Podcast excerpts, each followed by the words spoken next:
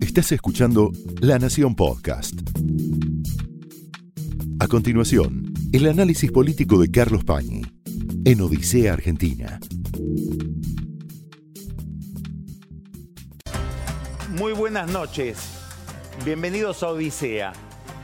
¿Qué se está discutiendo hoy de las muchas cosas que se discuten en la Argentina? Hay una que parece central, que tiene que ver con la fractura ideológica que hay en el país, bastante genuina, dos formas de ver todo, el presente, el futuro, el pasado, una fractura que está en la sociedad, la forma en que se expresa esa fractura a nivel político, eso es lo que se está discutiendo hoy. Pareciera que en la Argentina hay una minoría muy homogénea, llamada kirchnerismo, monolítica, y una variedad de representaciones para lo que sería la oposición o la otra versión del país no kirchnerista. Le podemos poner las etiquetas que querramos. Kirchnerismo, no kirchnerismo, kirchnerismo, antikirchnerismo, populismo, antipopulismo.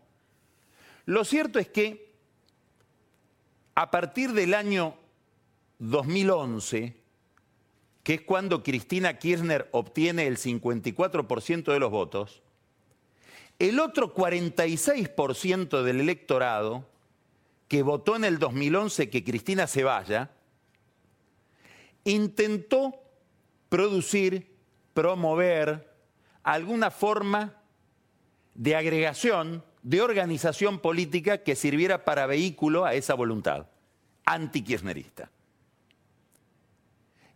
Y el instrumento más idóneo que se encontró para canalizar esa opinión pública, esa fuerza electoral, esa fuerza social o política, fue Cambiemos, que se constituye muy tardíamente y un poco de apuro antes de las elecciones, en una alianza primero muy originaria y pequeña entre Macri y Elisa Carrió y después con la adhesión del radicalismo en la Convención Radical de Gualeguaychú, de la que se cumplió un año eh, cuatro años y un mes.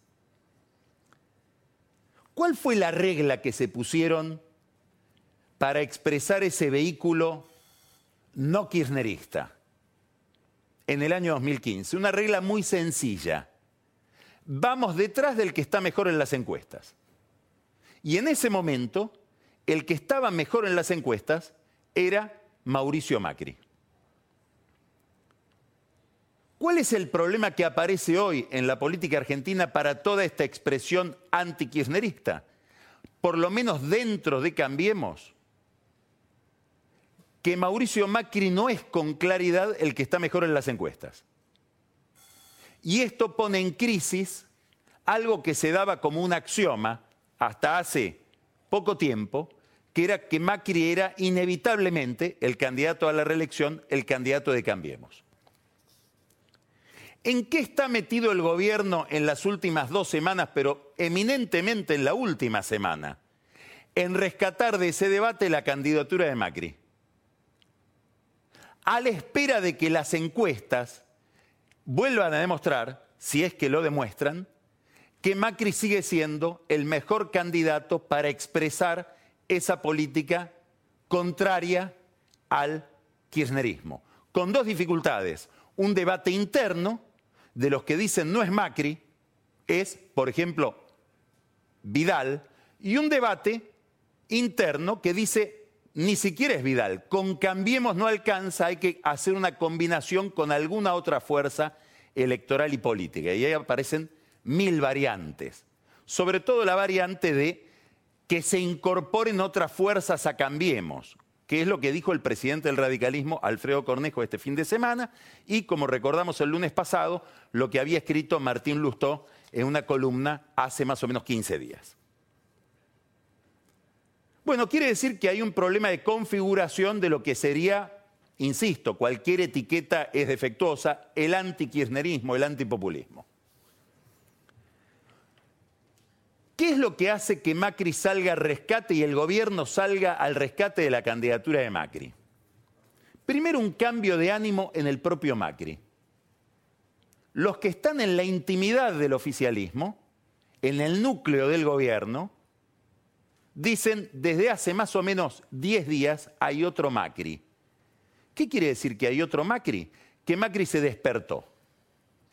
Macri estaba en una situación, no diríamos depresiva, pero muy desencantada, probablemente enojado con las dificultades del gobierno y con las dificultades de sus propias alianzas políticas. Y hay algo que lo motivó a volverse a poner en una posición ofensiva y no defensiva. ¿Qué fue ese algo que le dijeron, te están discutiendo internamente tu candidatura? Básicamente la posibilidad de una candidatura de María Eugenia Vidal. Esto, en la psicología de un calabrés, puede ser tremendo. Que le digan, encontraron a uno que es mejor que vos. O están pensando que hay uno o una mejor que vos. Aparentemente ese orgullo herido lo encendió a Macri. Primer cambio de los últimos 10 días.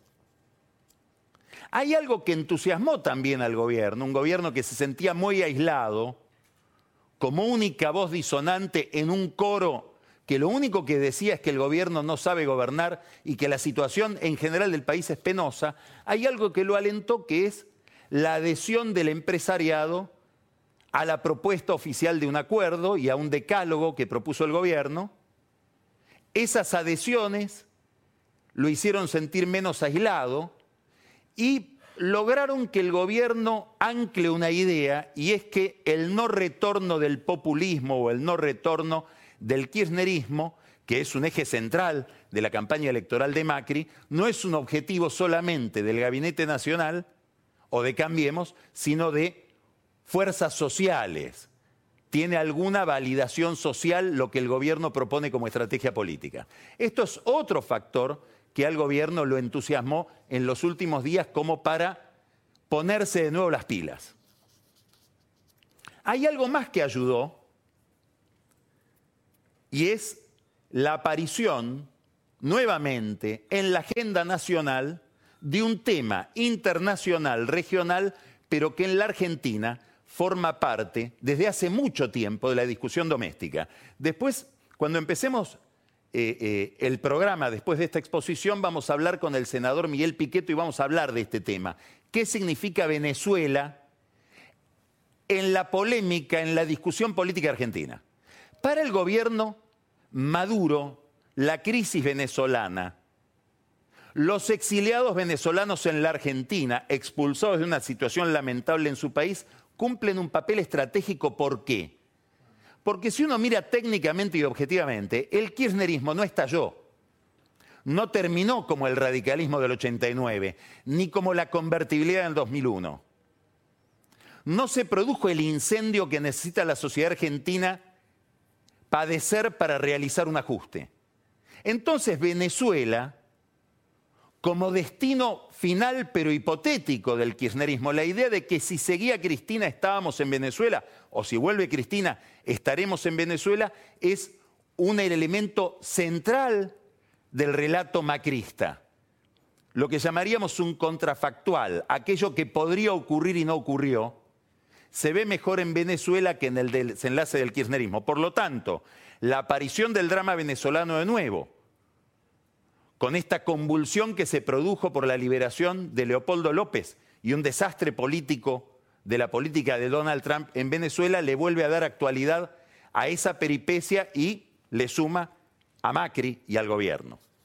O por lo menos a todos aquellos que modulan una posición antipopulista. Y después el kirchnerismo que hizo su aporte. ¿Por qué? Porque Cristina no empezó a hablar, pero empezó a escribir y se hizo rodear de un coro que muestra un kirchnerismo que en vez de ir hacia el centro, insiste en que hay que tensar la cuerda para romper el centro.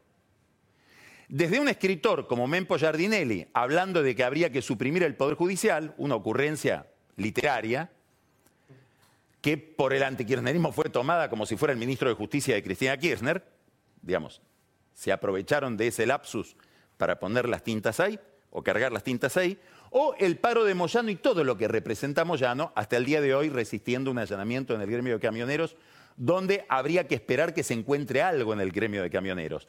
No habría mucha posibilidad de encontrar algo porque salvo que Moyano sea tonto, después de meses y meses donde lo están amenazando con el allanamiento del gremio, sería muy raro que se encuentren papeles comprometidos ahí. Lo cierto es que Moyano hoy está muy identificado con Cristina, pidió en el kirchnerismo el Ministerio de la Venganza y es probablemente uno de los actores principales de la campaña kirchnerista por lo que significa el financiamiento de la campaña, en algo que no debe sorprender porque cada vez que el peronismo estuvo en el llano, el sindicalismo fue una fuente de recursos y de estructura clásica para el peronismo. O sea, se repite una historia eterna de ese partido. Lo cierto es que Moyano prestó también un servicio apareciendo en escena cuando Moyano es una de las personas en la Argentina más repudiadas por la opinión pública. Debe decirse que los delitos que se están investigando de Moyano en realidad son delitos cometidos cuando Moyano era más un aliado de Macri que de Cristina Kirchner. Pero esos son detalles que en general la ola de la información pasa por el costado. En este contexto de rescate de la candidatura de Macri, beneficiada por un cambio de temperamento en el propio Macri, por la aparición del kirchnerismo con su peor rostro o el rostro menos agradable para quienes no quieren al kirchnerismo, y la aparición del drama venezolano de nuevo en la agenda argentina, aparece esta idea del acuerdo político. Y los 10 puntos que propone el gobierno para dialogar con las distintas fuerzas de la Argentina, incluida Cristina Kirchner. ¿Qué tiene de sospechosa esta propuesta? Primero una rareza que habla de un gobierno o que no está muy jugado en esta idea o que la pensó a destiempo. ¿Por qué? Porque si uno se pensara cómo debería haber sido esta escenificación, lo más lógico hubiera sido presentar la pauta cambiaria, que fue la gran novedad de este nuevo acuerdo con el Fondo Monetario Internacional que le permite al gobierno intervenir más al Banco Central en el mercado del dólar para acelerar el mercado cambiario, algo determinante para la candidatura de Macri, los acuerdos que tienen que ver o las políticas que tienen que ver con los anuncios de hace más o menos dos miércoles, es decir, precios esenciales, congelamiento de tarifas, facilidades de pago por parte de la FIP, facilidades para aquellos que manejan depósitos en efectivo y aliviar un poco a las pymes de la carga bancaria, y un acuerdo político. Esto hubiera sido orquestada la propuesta general del gobierno. Lo fueron haciendo por semanas. Una semana las medidas, la otra semana la pauta cambiaria, ahora un acuerdo político que resulta raro porque va a contramano de lo que el gobierno siempre dijo, que es que no necesitaba un acuerdo con los otros porque básicamente eso traicionaría su identidad, que es el cambio respecto de todo lo otro. Es un acuerdo que convoca a todos. También esto lo vuelve un poco impracticable, porque si se pusiera en marcha una gran negociación, donde intervendrían desde el gobierno hasta la iglesia, los sindicatos, se supone que incluido Moyano, hasta Cristina, Cristina podría decir que participe Moyano también del acuerdo, desde el sindicato, resistiendo desde su sindicato de camioneros a la, la acción de la justicia. Si todo eso se diera, sería una especie de wiki acuerdo, es decir, un acuerdo donde todo el mundo escribe algo y probablemente llegaríamos a una especie de disparate irracional. Por otra parte, da la impresión de que el gobierno no quería esto que ahora dicen, bueno, podríamos sacar algunas iniciativas, poner otras. ¿Por qué? Y porque si uno mira esos 10 puntos, la verdad que son 10 puntos donde el gobierno hay que elogiarlo por su extraordinaria sinceridad. Es una propuesta de acuerdo de adhesión a ideas muy economicistas, muy pro mercado, muy ligadas, a ver, alguien podría decir, muy parecido a lo que sería el consenso de Washington. Fíjense que en esos 10 puntos, por ejemplo, no hay una sola vez mencionada la pobreza, que era un objetivo que se planteó Macri cuando llegó al gobierno, era eliminar la pobreza, eliminar el narcotráfico y el consenso en la unidad de los argentinos. Es decir, que si uno mirara estos 10 puntos, son el verdadero Macri. Ahí no hay nada que reprocharle. Es extraordinariamente coherente lo que él propone con lo que él cree. Probablemente a contramano de todos los anuncios anteriores y sobre todo a contramano no de un acuerdo político general, sino de una alianza interna con el radicalismo que tiene severas sospechas sobre un programa de esa naturaleza. ¿Por qué todas estas objeciones no se las planteó el gobierno? Porque probablemente lo que pensó el gobierno es otra cosa y le salió bien, y le está saliendo bien. También de esto vamos a hablar con Miguel Piqueto. ¿Y qué es esa otra cosa? Salir del estancamiento discursivo en el que estaba la Argentina hasta que se promovió este acuerdo y del cual, de ese estancamiento, era víctima el gobierno. Porque ¿de qué se estaba hablando en la Argentina hasta que aparecieron estos 10 puntos? De que la situación es una lágrima, de que la situación económico-social es penosa, de que el gobierno fracasó y frente a esos reclamos el gobierno autoflagelándose con culpa por haberse equivocado y por no haber podido cumplir con lo que había prometido. Y dentro de este contexto, la discusión de que dado que todo es así, mejor ir con María Eugenia Vidal o eventualmente con La Baña. Bueno, el gobierno propone este acuerdo y logra lo que pretendía, que se empiece a hablar del futuro. Y que tanto La Baña, con sus propios 10 puntos, Massa objetando diciendo esto sí, lo otro no, el propio Lustó desde dentro de Cambiemos o desde el radicalismo, diciendo modulaciones de lo mismo, no coincido con la política económica para combatir la inflación, pero esto se puede discutir, empiecen a hablar de otra cosa, que es cómo lo haría cada uno. Que siempre pedirle a un opositor, decime vos cómo lo harías, es comprometido para el opositor, porque el opositor le alcanza con hablar de principios y de que las cosas están mal. No tiene por qué presentar un programa. Ahora el gobierno logró que la oposición se involucre en la discusión de un programa y con esto asomó la cabeza y Macri empezó a respirar. ¿Para qué tiene que respirar? Tiene que respirar para llegar al 22 de junio, que es el día que se inscriben las candidaturas sin que su candidatura siga siendo discutida. Y para eso tiene que pasar varias pruebas. Una prueba importante es el domingo que viene en Córdoba, donde la política oficial respecto de la elección de Córdoba ha sido un desastre, tanto que Cambiemos no solo va dividido en la candidatura a gobernador entre Mario Negri y Ramón Mestre, sino que va dividido también en la candidatura a la intendencia entre Rodrigo de Loredo y Luis Juez. Puede perder la intendencia de Córdoba eh, el radicalismo, o le puede pasar algo peor que perder la intendencia de Córdoba, que es que la gane Juez, que es odiado por los peronistas y más odiado todavía por los radicales de Córdoba. Tiene que pasar la convención radical, donde se sigue discutiendo lo que propone el presidente del radicalismo, Cornejo. Ampliemos, cambiemos. Traigámoslo a la baña. Traigamos otras fuerzas políticas. Con cierto cinismo en la Casa de Gobierno dicen, dale, hacelo, a ver si la baña quiere venir. Si es, si es traerlos a Cambiemos, ningún problema. Habrá que ver qué, piensa Carrió de esa diversidad ideológica. Lo cierto es que al decir traigamos a la baña, están diciendo hay otra candidatura que nos gusta más que la de Macri. También es un problema que tiene que pasar Macri para llegar al 22 de junio e inscribir su candidatura sin riesgo. Para todo esto, Macri está haciendo lo que suelen hacer los candidatos en dificultades. En el 2011, y Piqueto seguramente lo debe recordar, ¿De qué hablaba Cristina Kirchner? ¿De estatizar IPF? ¿De ir por la democratización de la justicia?